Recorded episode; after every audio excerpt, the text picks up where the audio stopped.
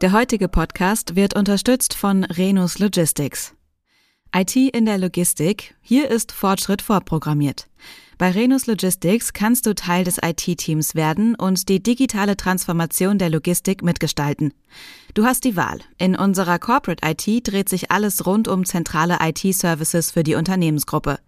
In unseren Business Units fokussierst du dich auf spezifische Kundenanforderungen, sei es die Entwicklung eines globalen Transportmanagementsystems oder für ein Endkundenportal.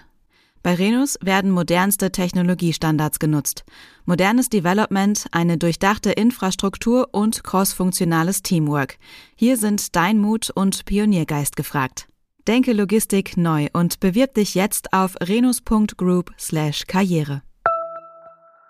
Hallo und herzlich willkommen zu T3N Weekly, unserem Wochenbriefing. Das Thema Energie und Energiekosten und vor allem die Frage, wie es damit in naher und in etwas fernerer Zukunft weitergeht, wird uns alle noch einige Zeit beschäftigen. Dabei kann niemand ernsthaft glauben, dass uns eine Technologie in die Zukunft bringt, die zum einen ihre Gefährlichkeit schon mehrfach sehr massiv unter Beweis gestellt hat und bei der es zum anderen bis heute keine auch nur ansatzweise brauchbare Lösung für den Umgang mit dem hochgiftigen und stark radioaktiven Restmüll gibt. Gleichzeitig ist ja nicht nur wegen der politischen Abhängigkeiten, sondern vor allem mit Blick auf die stetig wachsende Klimabedrohung die fortgesetzte Verwendung von fossilen Brennstoffen nicht gerade der Weisheit letzter Schluss. Es braucht also andere Ansätze. Hier kommt dann auch der positive Teil der Nachricht. Es entstehen immer mehr Lösungen, die sich einer nachhaltigen Lösung des Problems angenommen haben. Dabei wird es nicht den einen großen Hebel geben, den wir umlegen müssen. Es gibt stattdessen viele kleine Rädchen, die ineinander greifen müssen. Genau dafür werden gerade ziemlich viele Ideen realisiert. In unserer Themenwoche Green Tech beschäftigen wir uns in den nächsten Tagen noch ein wenig intensiver als ohnehin mit all diesen Ansätzen. Übrigens, das T3N Podcast Paket ist ein echter Vierklang. Weekly kennst du ja, aber wie sieht es mit Daily, Catch-up oder Interview aus? Ach ja, T3N Daily gibt es wie T3N Weekly auch als Newsletter. Alle Artikel findest du wie immer in den Show Notes und auf t3n.de. Los geht's! Erweiterter Ansatz für regenerative Stromerzeugung. Zusätzlich zu Solarzellen könnten flügellose Windturbinen in Zukunft für viel Energie sorgen. Und das bei jedem Wetter. Bei gleichen Kosten und geringerem Platzbedarf soll ein System namens Arrowmine etwa 50 Prozent mehr Strom erzeugen als Solaranlagen. Die flügellosen Windkraftwerke befinden sich zurzeit bei BASF in der Erprobung. Das neue Verfahren setzt auf wenige bewegliche Teile. Die Konstruktion verstärkt den Luftstrom und leitet ihn zu einer kleinen Turbine.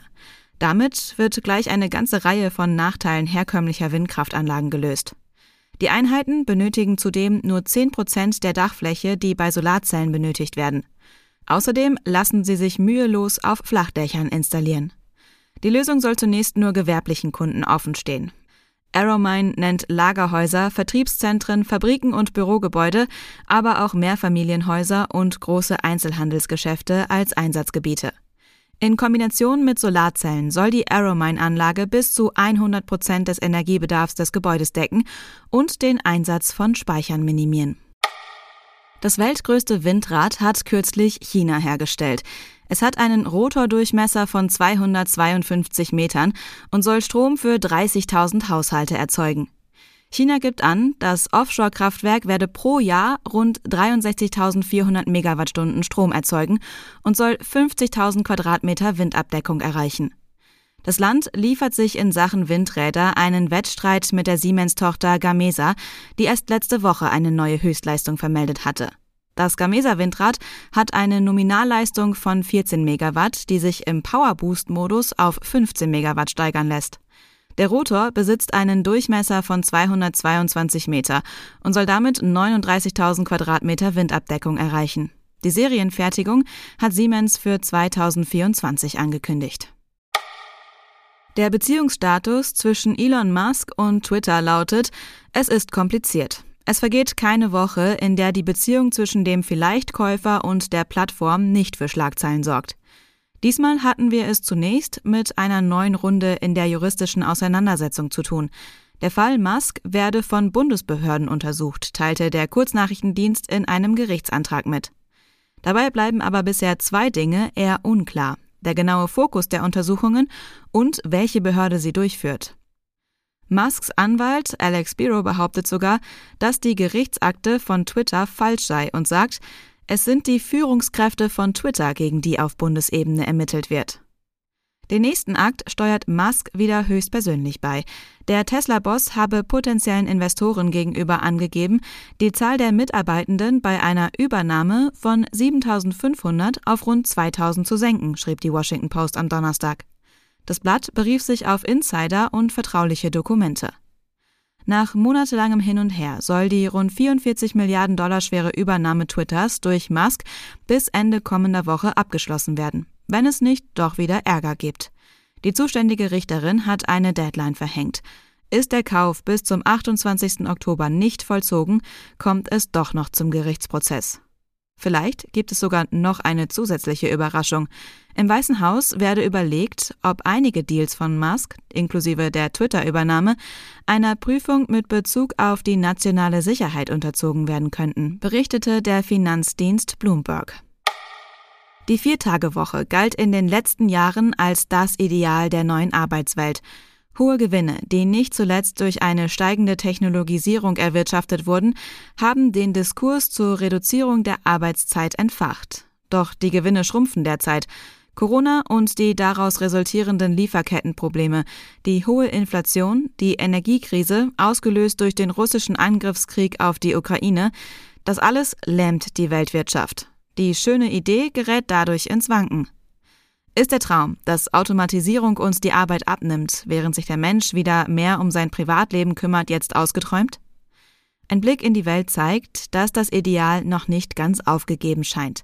Weltweit machen Pilotprojekte und Gesetzesänderungen von Großbritannien über die USA bis Belgien von sich reden. Dabei stellt sich auch die Frage, was eine Vier-Tage-Woche am Ende genau bedeutet. Für die Wirtschaftswissenschaftlerin Jutta Rump ist das persönliche Wohlbefinden das stärkste Argument für die Viertagewoche. Sie weiß um die Verdichtung der Arbeit an vielen Stellen aufgrund der Digitalisierung. Die Direktorin des Instituts für Beschäftigung und Employability in Ludwigshafen findet außerdem, der Diskurs um die Viertagewoche wird oft zu eindimensional geführt. Nicht jede Branche und jedes Unternehmen hat die gleichen Voraussetzungen, erklärt die Wirtschaftswissenschaftlerin. Es gebe keine One-Fits-All-Lösung. Denn wo Routinearbeiten automatisiert werden, wird mehr Zeit für komplexe Aufgaben frei. Das wiederum bringt Berufstätige auf Dauer an ihre Grenzen.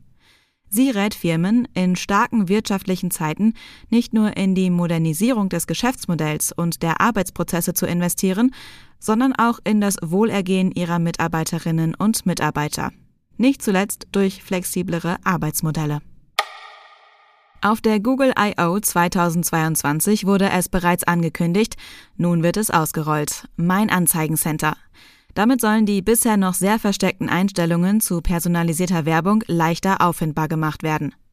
Die Einstellungen, die über das Anzeigencenter auffindbar sind, sind nicht neu. Personalisierte Anzeigen können abgewählt, einzelne Themen weniger oder mehr angezeigt oder Interessen gestrichen werden. Dazu können Anzeigen zu sensiblen Themen wie Alkohol, Glücksspiel, Dating, Schwangerschaft und Erziehung und Gewichtsabnahme blockiert werden. Mit den Advertiser Pages will Google für mehr Transparenz sorgen. Die Pages sind von Werbeanzeigen aus erreichbar und sollen sowohl über die Werbenden informieren als auch weitere Ads der letzten 30 Tage zeigen. Die Advertiser Pages waren bisher nur in den USA verfügbar und werden ab sofort global ausgerollt. Das Anzeigencenter ist über alle Anzeigen in der Google-Suche, Discover und YouTube erreichbar. Laut Google sollen Nutzerinnen nicht mehr ihre Einstellungen durchforsten müssen, um auf ihre Werbeeinstellungen zugreifen zu können. Das war T3N Weekly. Komm gut in die Woche und bis zum nächsten Mal.